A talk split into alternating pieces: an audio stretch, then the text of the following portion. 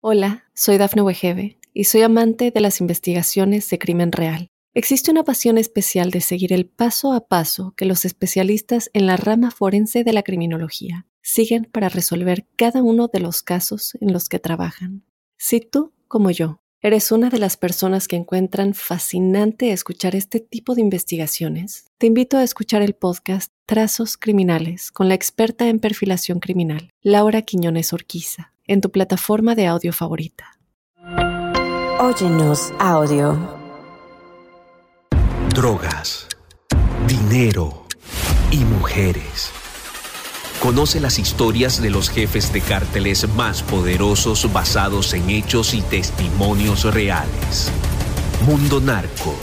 Recorre la vida de los grandes líderes de la mafia Descubre las causas que los motivaron a volverse delincuentes, cometer sus crímenes, tejer una red de complicidades alrededor del mundo y amasar grandes fortunas gracias a la venta de drogas y otros delitos.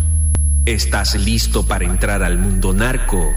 Prepárate para un viaje a las entrañas del crimen organizado. Mundo Narco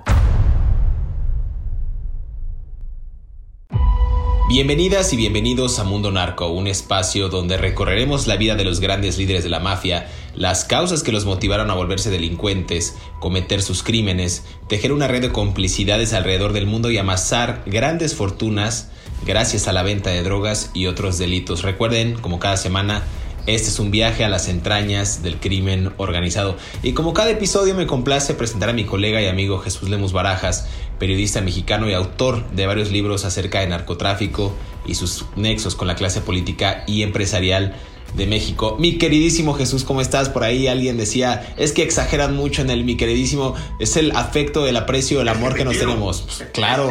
Es que yo también te quiero, José Luis. Así es de que, bueno, ¿cuál es el problema? Pues muchas gracias, queridísimo José Luis. Gracias por estar en este espacio. Gracias por invitarme a participar en este espacio de Mundo Narco para poder seguir platicando y desvelando los secretos de la mafia. Siempre es un placer estar contigo eh, y con toda tu audiencia.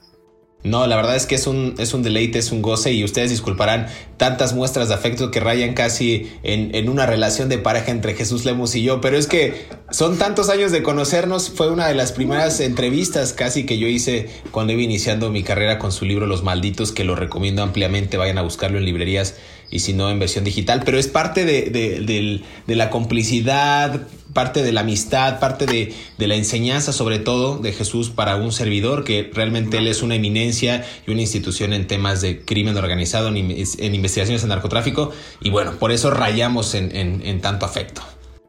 Así es, José Luis, pero vamos si quieres a darle, a darle al tema que hoy ya estamos este, preparándole a la, a la gente para que continúe en este capítulo y vamos continuando y hablando de lo que tú me indiques. Fíjate que nos quedamos muy picados en el episodio anterior acerca de Juan José Esparragosa Moreno, alias El Azul, de quien dimos bastantes datos que estoy seguro que la gente no conocía mucho de su vida, mucho de su inmersión previa al narcotráfico en instituciones de seguridad en México, en esta temida Dirección Federal de Seguridad allá en aquellos años. Eh, me parece interesante ver cómo se fue gestando, insisto yo, la relación de narco con gobierno. Ya más adelante valdría la pena hacer un episodio de narcogobierno, pero es que no se valdría, no, no tendría razón de ser uno sin el otro, era lo que platicábamos en el episodio pasado. Eh, mi querido Jesús, ¿por dónde arrancamos en este episodio de, Mundo Narco? yo creo que hay que arrancar desde, una, desde un punto de vista importante de, de cómo ve el gobierno norteamericano a Juan José Esparragosa Moreno, el azul. Creo que tenemos que partir de ahí para poder entender mucho de lo que se dice. Fíjate, lo han, lo han clasificado como the pacemaker, el pacificador. Le han dicho la agencia antidrogas de Estados Unidos que Juan José Esparragosa Moreno es el pacificador. Oficialmente está muerto para el gobierno norteamericano, norteamericano igual que para, para el gobierno mexicano. Pero de manera muy extraña, el gobierno de Estados Unidos no ha retirado la recompensa que se le ha otorgado, que se otorga a quien pueda dar datos sobre la ubicación o el paradero o algún dato que pueda llevar a la detención de este narcotraficante. Ahí está la gran paradoja. Yo quisiera comentar, mi querido José Luis, que en Estados Unidos a Juan José Esparragosa Moreno se le reconoce como el pacificador, porque él fue el primer emisario del gobierno norteamericano. Bueno, hay que considerar que Juan José Esparragosa Moreno fue un agente que de la DEA, fue un agente de la DEA. A la fecha no ha muerto, por supuesto que no ha muerto, por supuesto que es un agente de la DEA en retiro, es un agente que le sirvió la muerte declarada oficialmente en el 2014 como el pretexto perfecto para retirarse y ahorita se encuentra al menos lejos de los reflectores públicos y al menos lejos de oficialmente tener vida. Sin embargo, sigue operando y Estados Unidos lo sigue utilizando como un pacificador porque ya en 1990 ya había iniciado a una serie de negociaciones con diversos cárteles para tratar de llevar a cabo una pacificación entre cárteles. Hay que recordar, quiero José Luis, que esa pacificación de entre cárteles que ha sido una quimera del gobierno norteamericano, perdón, y del gobierno mexicano durante los últimos sexenios, pues creo que el, iniciador de esa, de esa propuesta de pacificar a los cárteles para que cese la violencia y pueda llevarse a cabo el trasiego de drogas más ordenado, más organizado y sin llamar tanto la atención, esa fue una idea que surgió justamente de Juan José Esparragosa Moreno cuando era, era parte del cártel de Sinaloa. recordarás que Juan José Esparragosa Moreno era un, ya lo habíamos dicho en el, episodio pasado, era un, miembro de la Policía Judicial Federal. Como miembro de la Policía Judicial Federal fue reclutado por la DEA para informar de algunas de las acciones más importantes que se estaban llevando a cabo dentro del cártel más importante. Estamos hablando hacia 1982, de las acciones más importantes que estaban llevando a cabo allá en Guadalajara, Jalisco, cuando estaba floreciendo en el país el cártel de Guadalajara. En ese contexto, no hay que perder de vista esto porque es un, punto bien importante que yo quiero que, me ayudes como a entenderlo, mi querido José Luis, y aquí este, irlo desmenuzando aquí para nuestra audiencia. ¿Cuál fue la participación de este y por qué le llaman el pacificador? Es pacificador porque de alguna forma Juan José Esparragosa Moreno tuvo una gran participación intentando que no asesinaran a Kiki Camarena cuando se dieron los sucesos aquellos. Parece así como, como que dices, como, como algo surgido de la fantasía, de lo irreal, pero la verdad es que Juan José Esparragosa Moreno intervino en forma insistente ante los agentes de la CIA para que no asesinaran a Juan José, perdón, a este, a, Kiki Camarena. Y ese es un capítulo que está sepultado en la historia en México y es un capítulo que pareciera ser nadie quiere observar, pero también es un capítulo por el que el gobierno norteamericano, el gobierno de Estados Unidos, le otorgó a Juan José Esparragosa Moreno, el azul, la posibilidad de declararse muerto y refugiarlo y esconderlo y protegerlo en Estados Unidos. Si tú me lo permites, ahorita eh, le, le damos, ahorita con ese contexto, podemos comenzar a abordar el tema. Fíjate, yo mencionaba en el episodio pasado que esta, esta que parece una teoría conspirativa no lo es para nada, es una gran, digámosle que es una gran hipótesis y es un hecho, como bien lo mencionaste, sepultado en la historia de México, pero tiene una razón de ser y lo decía en el episodio pasado, retomo, que hubo tres detenciones de Juan José Esparragosa Moreno y no le pasó absolutamente nada. A diferencia de lo que le había ocurrido a Chapo Guzmán con estas aprehensiones, a ver, nada más para retomar rápido, 1970 lo detienen en Culiacán con más de 700 kilogramos de marihuana. Esto en ese momento la extinta Procuraduría General de la República lo acusa de delitos contra la salud y lo condenan eh, a cinco años, tres meses de prisión. Obtiene su libertad. Eh, tras un proceso de nueve meses de apelación, queda libre. Luego lo detiene nuevamente en el 83, o sea, 13 años después, eh, supuestamente por tráfico de drogas, intenta sobornar a los policías judiciales porque llevaba nada más y nada menos que 7 millones de pesos en efectivo. De aquella época que de por sí ahorita es mucho, en ese momento era pues todavía más.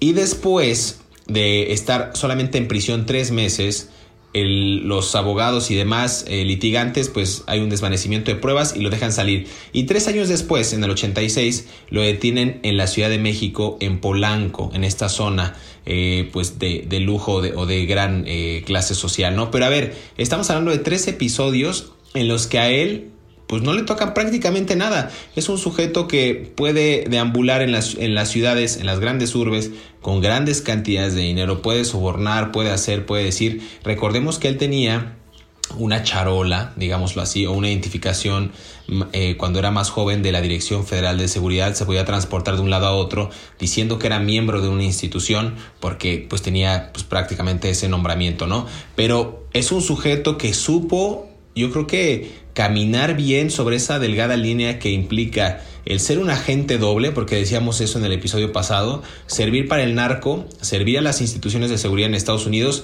y no caer en un exceso ni de uno ni de otro. Creo que por eso el apodo que bien mencionabas al principio del programa, pues el pacificador, él sí estuvo en esa delgada línea de que pudieran descubrirlo. Eh, no sé si en algún momento se supo que él trabajaba para, para estas instituciones, es decir, que los, los integrantes del cártel en ese momento de Guadalajara y el naciente de Sinaloa supieran que trabajaba, porque si hubiera sido así, yo creo que esa traición por parte de sus grandes amigos le hubiera costado inclusive la vida, mi querido Jesús. Así es, José Luis. Y antes, antes de arrancarme, hay que recordar que tú hablas justamente de tres detenciones que padeció Juan José Esparragosa Moreno en la segunda de ella, que fue en el 83, al parecer esas detenciones, José Luis, y eso es lo que se ha, hay, incluso documentos de la Dirección Federal de Seguridad que establecen que durante esas detenciones, este señor eh, Juan José Esparragosa Moreno era llevado a separos y hablaba con agentes de la DEA. Se supone que en esas detenciones él estaba recibiendo instrucciones muy, muy importantes, muy precisas por parte de la DEA para que las llevara a cabo sin que hubiera de por medio ni comunicados telefónicos, ni entrevistas fuera de territorio mexicano. Se ordenaba la detención o se dejaba detener para que lo llevaran a prisión y en prisión ahí, dentro de la prisión, dentro del proceso, que duraban meses, por lo general cinco meses, nueve meses, seis meses, y salía. En ese proceso, en ese inter, tenía comunicación y contacto muy cercano con miembros de la DEA. Y por esa razón es que ahorita ya te platico de cuál fue la participación de Juan José Esparragosa en el asesinato, más bien en el intento de que no asesinaran a Kiki Camarena, que este es un caso, y esto hay que decirlo, José Luis, esto es la primera ocasión que voy a platicar de esta, de esta hipótesis que se plantea incluso dentro del mundo del narcotráfico. Perfecto, pues déjame hacer una pausa. Jesús, regresamos aquí a, Mundo Narco, los secretos de la mafia, porque me quedé pensando ahorita en la, hipótesis, en este buen planteamiento, pero en serio, se van a quedar con la boca abierta porque lo que platicábamos Jesús y yo, inclusive fuera de, cuadro, les, les va a apasionar más que a nosotros por estas piezas que parecen inconexas, pero tienen relación entre sí todas. No se despegue, regresamos.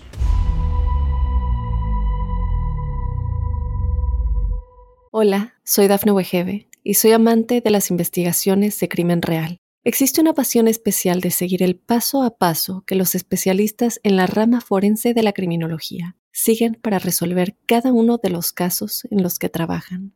Si tú, como yo, eres una de las personas que encuentran fascinante escuchar este tipo de investigaciones, te invito a escuchar el podcast Trazos Criminales con la experta en perfilación criminal, Laura Quiñones Orquiza, en tu plataforma de audio favorita.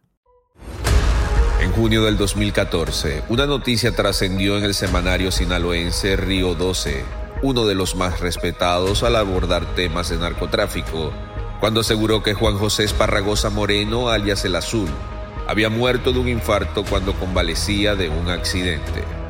Fuentes policíacas y personas cercanas a la familia del Azul confirmaron al medio local la muerte del capo, Presuntamente Esparragosa Moreno había tenido un accidente que le dejó lesionado la columna vertebral, estando 15 días convaleciente.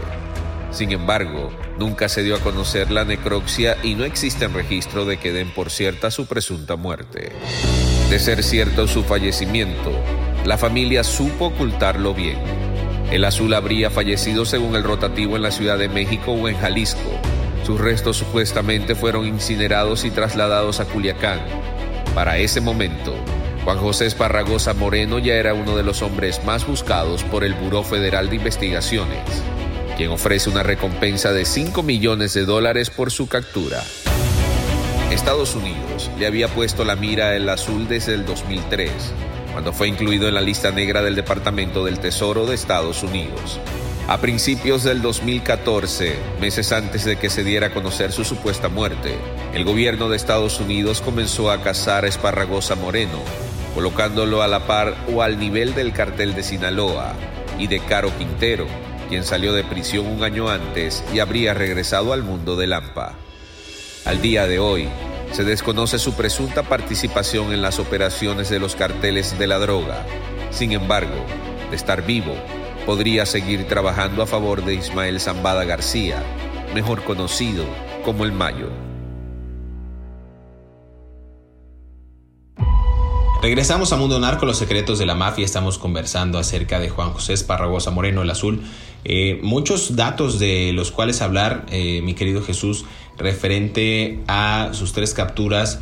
A mí me gustaría darte la palabra y ya no entrar en tanta introducción porque creo que vale la pena eh, contarle a la gente esta este primer acercamiento que haces tú con un, con un detalle prístino sobre cómo podrías conectar el asesinato de la gente de la DEA Enrique Camarena el Kiki en 1985, aquel febrero fatídico, eh, la, la, la, función de él como agente doble, tanto con la Agencia Antidrogas de Estados Unidos como con el gobierno mexicano a través de la Policía Judicial Federal, y también su participación en, saber información estratégica y aliarse con los capos que serían los más grandes eh, unos años después. En este, en este momento el Mayo Zambada sí, sigue siéndolo, pero en aquel momento Joaquín el Chapo Guzmán.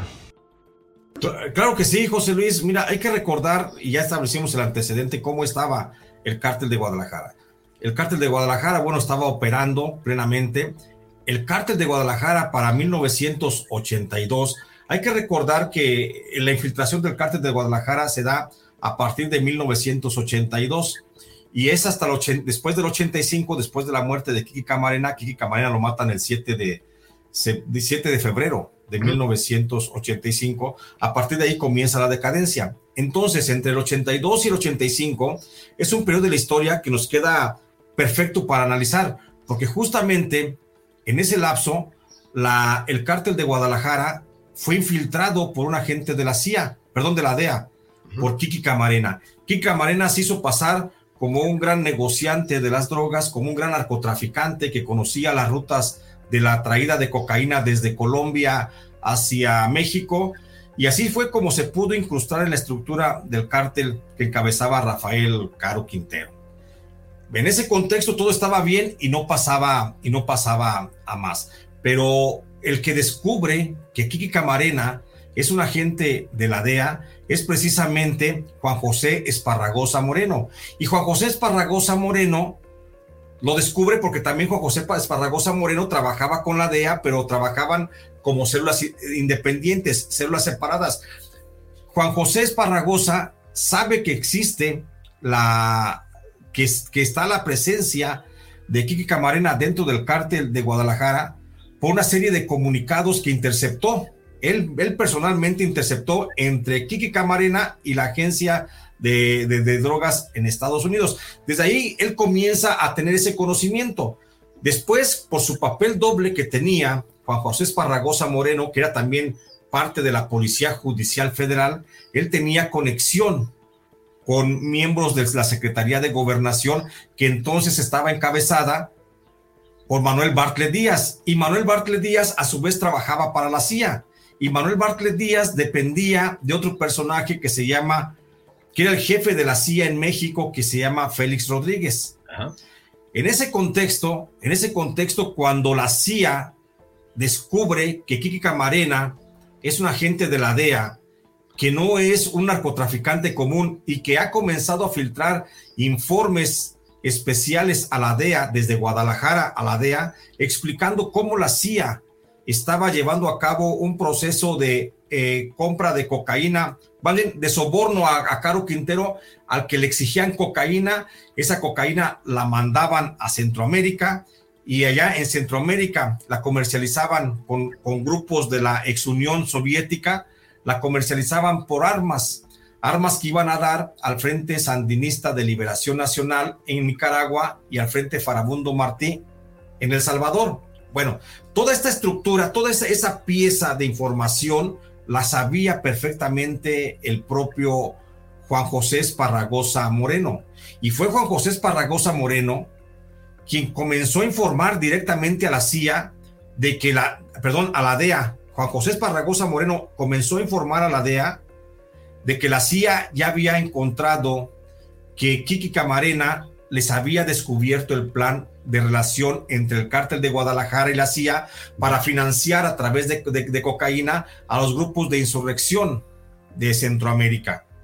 Por eso ahí está la importancia de, cómo reconoce la DEA el trabajo de Juan José Esparragosa Moreno y lo comienza a llamar el pacificador, porque dice, este, es que este quiere, no, no quiere que haya muertes dentro y quiere salvar la vida de justamente de, de Kiki Camarena. La DEA, la DEA se hizo, fue omisa al escuchar los informes de Juan José Esparragosa Moreno que hablaban de que la CIA ya tenía en la mira a Kiki Camarena, pero que no sabían que era un agente de la DEA. Incluso esta información de que Kiki Camarena era un agente de la DEA y que estaba, que no tenía nada que ver con narcotráfico ni, y que no, eh, y que lo estaban poniendo en riesgo, él fue el primero que se lo menciona a, a Manuel Bartlett Díaz. Manuel Bartlett Díaz entonces era secretario de gobernación. Mucho se ha dicho que, que Manuel Bartlett Díaz supo desde con anticipación del posible asesinato de Kiki Camarena y que por el solo hecho de la omisión es responsable de ese asesinato. Bueno, pues Juan José Esparragosa Moreno fue el que le informó a Manuel Bartlett Díaz de que la CIA había descubierto que Kiki Camarena había descubierto el plan de la CIA y que por ello estaba en riesgo. Por eso Juan José Esparragosa Moreno le pidió, sabiendo que también Manuel Bartlett Díaz, que era secretario de gobernación y que también era agente de la CIA, le pidió que interviniera de manera oficial para que la DEA sacara de territorio mexicano, retirara en forma inmediata a Kiki Camarena y de esa forma salvarle la vida. Manuel Bartlett Díaz nunca escuchó, nunca escuchó la propuesta de Juan José Esparragosa Moreno y permitió de alguna forma que Félix Rodríguez fuera y secuestrara a Kiki Camarena y al piloto eh, Zavala. Alfredo. Alfredo Zavala, que fuera y que, los, y que los secuestrara y que los torturara hasta el cansancio para que dijeran qué tanto habían dicho de la operación de financiamiento de la CIA a los grupos contrarrevolucionarios de Centroamérica. Y esa es la causa principal de la muerte. Juan José Esparragosa Moreno, después de esto, él establece y él hace un informe completo sobre quién fue el que asesinó verdaderamente a Kiki Camarena. La DEA ha establecido después una cacería sobre los jefes del narco del cártel de Guadalajara, de los que ya hablábamos, de este Rafael Caro Quintero, Miguel Ángel Félix Gallardo y se me va el otro. Y Ernesto Fonseca. Y Ernesto Fonseca Carrillo.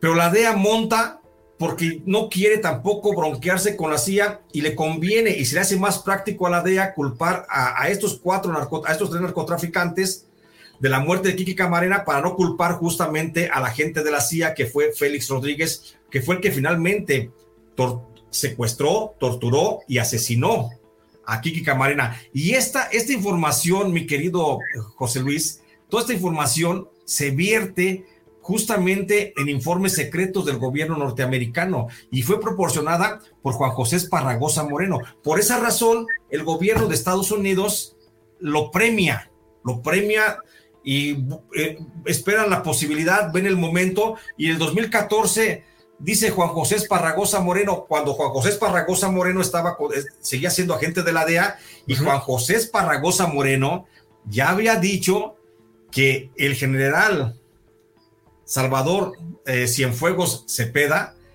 estaba relacionado con los narcotraficantes. Él es cuando dice, yo ya les informé esto, ya desaparezcanme a mí, yo ya no quiero tener nada porque si no el general va a venir y me va a ejecutar junto con toda mi gente. Y por eso lo sacan. Y en el 2014, de manera muy extraña, al parecer dicen, ah, se murió.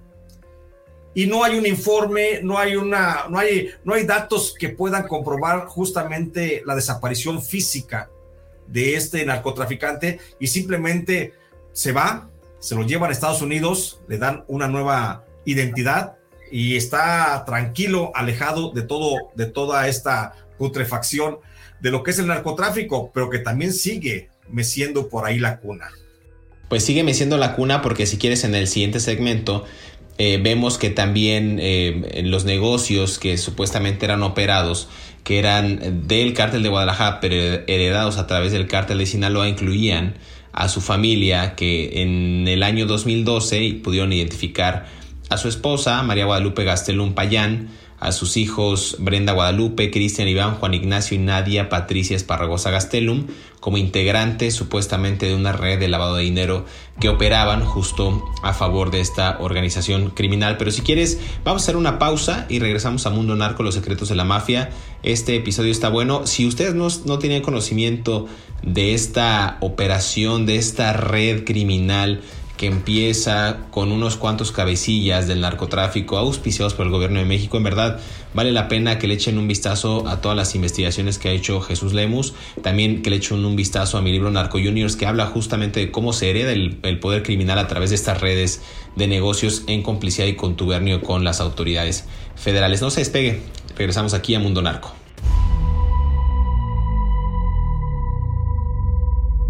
Hola, soy Dafne Wegebe y soy amante de las investigaciones de crimen real. Existe una pasión especial de seguir el paso a paso que los especialistas en la rama forense de la criminología siguen para resolver cada uno de los casos en los que trabajan.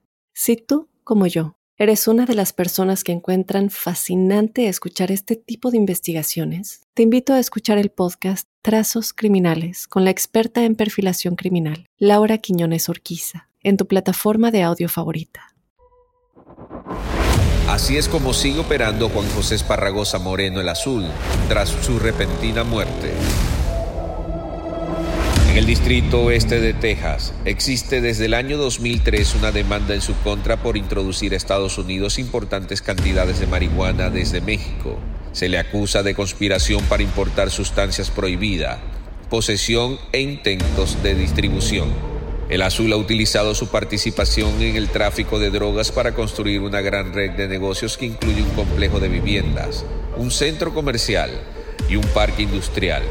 Estos negocios son operados por miembros de su red, incluyendo su familia. Cita la acción del 2012 que identificó a su esposa María Guadalupe Gastelum Payán y a sus hijos Brenda Guadalupe, Cristian Iván, Juan Ignacio y Nadia Patricia Esparragosa Gestelum como integrantes de una red de lavado de dinero. Mientras que otros narcotraficantes mexicanos han ganado y en algunos casos buscado más atención, Esparragosa Moreno ha mantenido deliberadamente un perfil bajo con la esperanza de evitar el escrutinio, mientras aumenta su influencia y ganancias malavidas, dijo en ese año Adam Subin, director de OFAC. En el 2002, Estados Unidos acusó que María Guadalupe Gastelum Payán dirigía con sus hijos las empresas Grupo SyncHub DCB y el grupo Impergosa SADCB, con las que desarrollaron el Tlajumulco de Zúñiga, Jalisco, el residencial Provenza y el centro comercial Centro Provenza, además de la tijera Parque Industrial para lavado de dinero del cartel de Sinaloa al mando del Azul. Desde entonces, los negocios del azul permanecen intocables como si aún operaran bajo su manto y con una amplia complicidad de los gobiernos mexicanos y estadounidenses.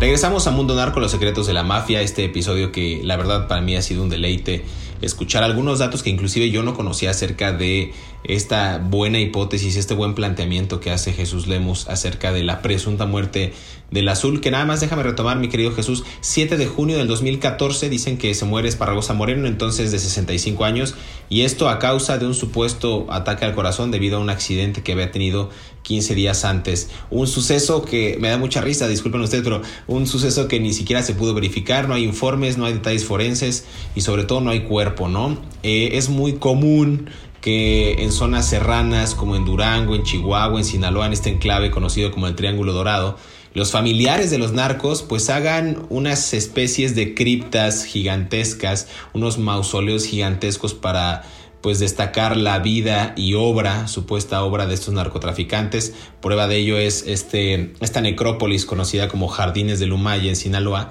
donde están las presuntas tumbas de algunos de ellos, algunos sí están ahí los cuerpos, hay tumbas desde los Beltrán Leiva, desde José Manuel Torres Félix el Ondeado, eh, muchos eh, hijos de los capos que han fallecido en combates, y es ahí donde se muestra qué tanto poder tuvieron los narcos, dependiendo qué tan grande es tu, tu mausoleo, tu capilla, si tiene una iglesia, si tiene baño, si tiene acondicionado inclusive una cama o bocinas para que la gente escuche o vaya a darte una serenata. Bueno, pues así es. Y en el caso de Esparragosa Moreno, querido Jesús, no hay absolutamente nada. Y tú me dices y, y, haces una muy, buena, una muy buena referencia y un buen análisis que él, yo coincido contigo, sigue operando a través de estos personajes, eh, me refiero a su familia, pero también a través de uno de sus grandes cómplices y amigos que seguramente se han de estar riendo de nosotros en Estados Unidos, Ismael Mayo Zambada, Amado Carrillo Fuentes y pues él, Juan José Esparragosa Moreno el Azul. Así es, José Luis, yo no, no me queda la menor duda de que Juan José Esparragosa Moreno sigue meneando, meciendo, dicen, la cuna, porque además, acuérdate, eh, su descendencia es muy amplia, eh, hablamos de, tiene por lo menos tres, tres familias, la familia Esparragosa Gastelum, Esparragosa Monzón y Esparragosa Jiménez, y con ellos creo que suman en total algo así como 18 hijos e hijas, entonces es muy, es muy, muy amplia su, su descendencia y, y, siguen incluso operando. Hace poco, bueno, en el periodo de la pandemia, recordarás que también de manera muy extraña murió pues el negro, el hijo mayor de Juan José Esparragosa Moreno, Juan José Esparragosa Monzón, el famoso negro, el que encabezó la fuga de Aguaruto, te habrás de acordar, mi querido José Luis, que encabezó la fuga de Aguaruto, del penal de Aguaruto, y se fue. Después fue detenido y murió de manera muy extraña rápidamente de COVID. No hay cuerpo, no hay, como dices tú, la gran tumba, no está el gran mausoleo, eh, podría prestarse también a suspicacias de que eh, Juan José Esparragosa Moreno haya dicho, pues también lo quiero. Y es que ese es, esa es la otra vertiente. Juan José Esparragosa Moreno oficialmente está muerto, pero no hay ninguna evidencia de que esté muerto. Tan no existe evidencia es que Estados Unidos sigue dando una recompensa oficial a quien dé datos para su ubicación del paradero. Y bueno, ahí está lo que es más eh, correcto pensar es seguramente se encuentra en alguna parte en Estados Unidos con una nueva identidad y desde allá sigue operando a través de su gran amigo y compadre, el Mayo Zambada. Y esto puede darnos una luz para entender por qué el Mayo Zambada también es muy discreto, no aparece, creo que la última fotografía que hay es una, es una, no, la última vez que se le vio, si mal no, no recuerdo, es una, eh, fue un fotograma que sale en un programa de Paco Stanley, donde está al parecer presente en uno de, las, de los programas de Paco Stanley, donde justamente Paco Stanley manda un saludo a la familia del Mayo Zambada.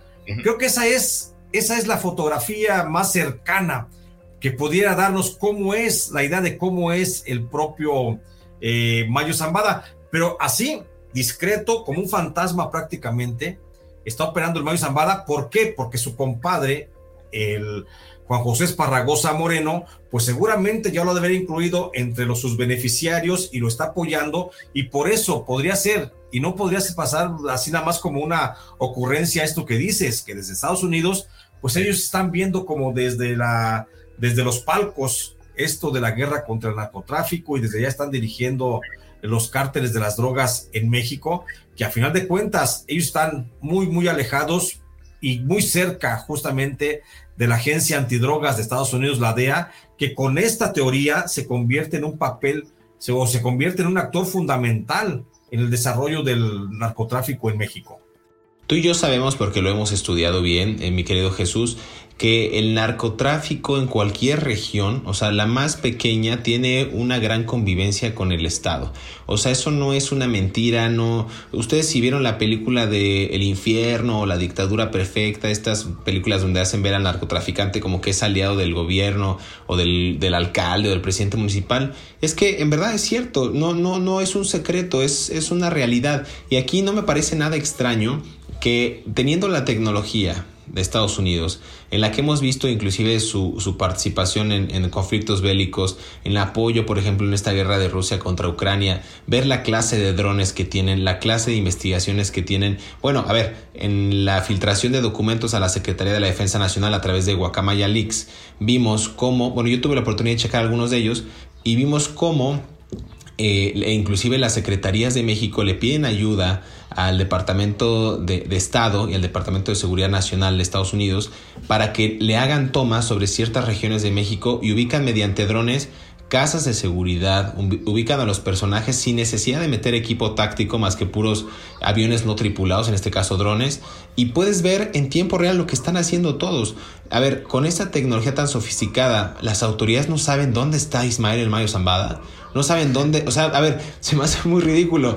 Entonces, la, la, gente sabe dónde están, dónde viven, qué comen, qué hacen, qué, qué escuchan, a dónde van, a dónde asisten. Si uno que no tiene la tecnología suficiente para lograr esos alcances, te enteras qué están haciendo ciertos capos a través de nuestros contactos o a través de, de, algún tipo de informante nos dicen, oye, fíjate que te podemos pasar esta información. Tan fácil, tan accesible. Ahora bien, las autoridades nos están escuchando en este momento, ¿no? ¿Por qué no tener esa capacidad para hacerlo? Pues simplemente porque no quieren, porque no les interesa atraparlos. Entonces, no les conviene. No les conviene, es un negocio, insistimos, es un negocio rentable. En algún momento, la Procuraduría General de la República ofreció hasta 30 millones de pesos para eh, capturar o para que alguien brindara información que orillara la captura o aprehensión de Juan José Esparragosa Moreno, alias El Azul. No ocurrió, no ocurrió, no ocurrirá y seguramente veremos morir o no a estos dos sujetos que seguirán en el mundo de Lampa, mi querido Jesús, y que no sabremos bien a bien, pues qué ocurrió con ellos, a menos que se atrevan en algún momento de su propia voz a contar su historia. Así es, Luis, y vamos a esperar entonces a ver qué pasa si ellos mismos salen, un día a contar su propia historia, o quién será el suertudo periodista que habrá de contar la entrevista que tenga con ellos, ¿no? Y que va de, de, escribir las memorias de estos narcotraficantes que, sin duda alguna, pues se, se, hace agua a la boca cuando piensas en esas historias, ¿no? Ojalá, ojalá sigamos eh, teniendo la posibilidad de saber quiénes son estos narcotraficantes y, y poder exponerlo de manera clara para nuestra audiencia, José Luis. Va a sonar a una broma, pero en caso de que tú tengas la exclusiva para entrevistar al Mayo Zambada o a Juan José Esparragosa, pues ahí me invitas, mi querido Jesús, para poder contar esa historia de mi parte. Sí, sí, sí. la verdad es que es fascinante. En algún momento recordarás cuando ocurrió esta famosa entrevista del Chapo con la actriz Kate del Castillo todo mundo decíamos, che, nos la ganó Kate del Castillo, ¿no? Quizás no en esa forma o en esos tonos e intenciones que ella tenía, pero era en términos periodísticos fascinante, imagínate sentarte frente al que decían que era el capo de capos, al líder del cártel de Sinaloa, cualquiera ambicionaba con esa entrevista. Hay que también hay que decir una cosa cierta, José Luis, con relación a esa entrevista. Fue una entrevista que logró pactar. Bueno, la cuadraron desde, perfectamente desde la CIA. Sabemos que Shin Pen es un agente de la CIA, que Shin pues, Pen fue precisamente a esa entrevista para eh, marcar el sitio donde podían darle seguimiento al Chapo Guzmán y ahí comenzó la debacle. Y buscan aquí del Castillo porque la CIA, perdón, porque la DEA ya sabía precisamente que Kate del Castillo era una debilidad para, para el Chapo Guzmán. No creo que tenga el Chapo Guzmán, y espero que no sea así, ninguna debilidad por nosotros, ¿no? Entonces, ese, entonces esa, es, la gran diferencia, que fue una, una, una, una, estrategia de Estado la que fue víctima o por la que cayó el Chapo Guzmán, a diferencia de un periodista como nosotros que podría solamente ir a buscar la información con fines informativos, no para marcar ningún territorio, no para hacer señalamientos, no para marcar con el dron la ubicación geográfica, ¿no?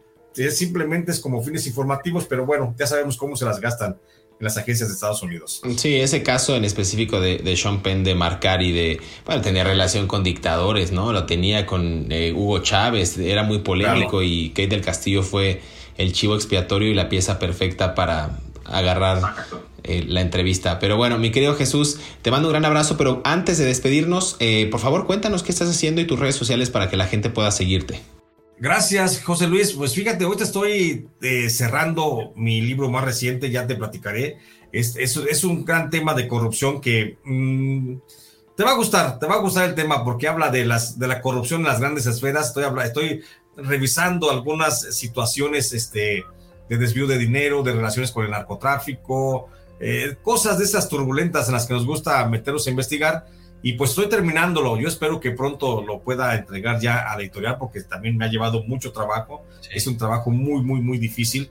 Estoy haciendo eso, pero estoy también haciendo, pues bueno, todos los días hago mis, mis este, transmisiones en vivo en YouTube, transmito todos los días de las 9 a las 10 de la mañana y invito a la gente para que se conecte en mi canal. Mi canal es J. Jesús Lemos, todos los días transmito información de lo que pasa en el acontecer diario de México y los sábados se lo dedico a los super sábados de narco, porque es cuando hablamos historias, nos concretamos a hacer historias este, de algún, de algún personaje, pero hago un monólogo, mi querido José Luis, entonces hago, una, hago un monólogo ahí de lo que yo pienso, yo me pregunto y yo me contesto y yo me debato. Entonces, está, está medio interesante. Te invito también, por supuesto, para que nos, nos acompañes. Ahí estoy y estoy en redes sociales, estoy en, las redes sociales, estoy como en Facebook como Jesús Lemus Barajas y en Twitter estoy como arroba Lemus Barajas. Y si me quieren seguir, también me encuentran en TikTok. Ya también estoy haciendo por ahí este, algunas incursiones para tratar de hacer algunas, algunas cápsulas informativas en esa plataforma. Y bueno, en las librerías, perdón, José Luis, en las librerías me encuentras, me encuentras, tengo, tengo algunos libros y por ahí el más reciente es El Fiscal Imperial, el que habla de la biografía de Alejandro Gersmanero y su corrupción y cómo está echando a perder la cuarta transformación.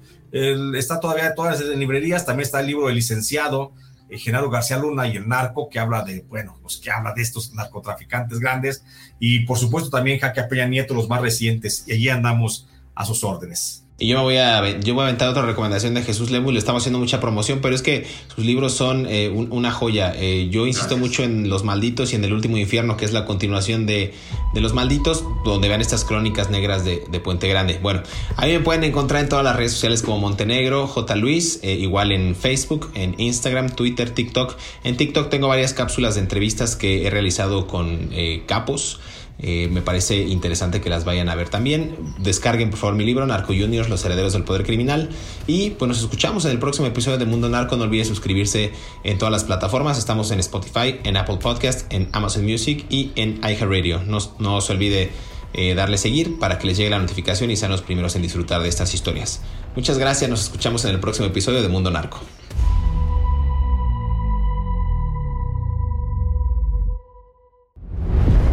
El azul y su imperio criminal desbloqueado. El gobierno de Estados Unidos quitó de su lista negra a 10 empresas y 5 personas ligadas con operaciones de narcotráfico y lavado de dinero en supuesta colaboración con Juan José Esparragosa Moreno, el azul, entre ellas al colombo mexicano Hugo Cuellar Hurtado y el resto de sus operadores. Las entidades fueron fichadas bajo la llamada de ley Kimping en febrero del 2014 y ocho años más tarde, el Departamento del Tesoro informó que las ha eliminado de los nacionales especialmente designados y listas de personas bloqueadas de la Oficina de Control de Bienes Extranjeros, mejor conocido como la OFAC. Las compañías mexicanas eliminadas del listado son Agrícola y Ganadera, Cuemir, Rancho La Herredura Cuemir, Cooperativa Avestruz Cuemir, Prenda Todo SA y Casa de Empeño Prenda Todo todos con sede en Jalisco.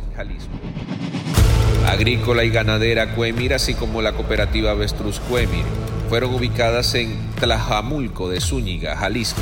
Ambos negocios se dedican a criar avestruces, además de caballos de la raza Frisan, mientras que Casa de Empeño Guadalajara y O Empeños Presta Fácil, así como Prenda Todo, son casas de empeño en Guadalajara. Esto quizás reforzaría la teoría planteada en este podcast el azul fue y podría ser colaborador activo de las autoridades de justicia estadounidenses. Si te gustó este episodio, active el botón de seguir en la plataforma que nos estés escuchando, ya sea en Spotify, Amazon Music, Apple Podcast o iHeartRadio. Mundo Narco es un producto original de Mundo Now, todos los derechos reservados.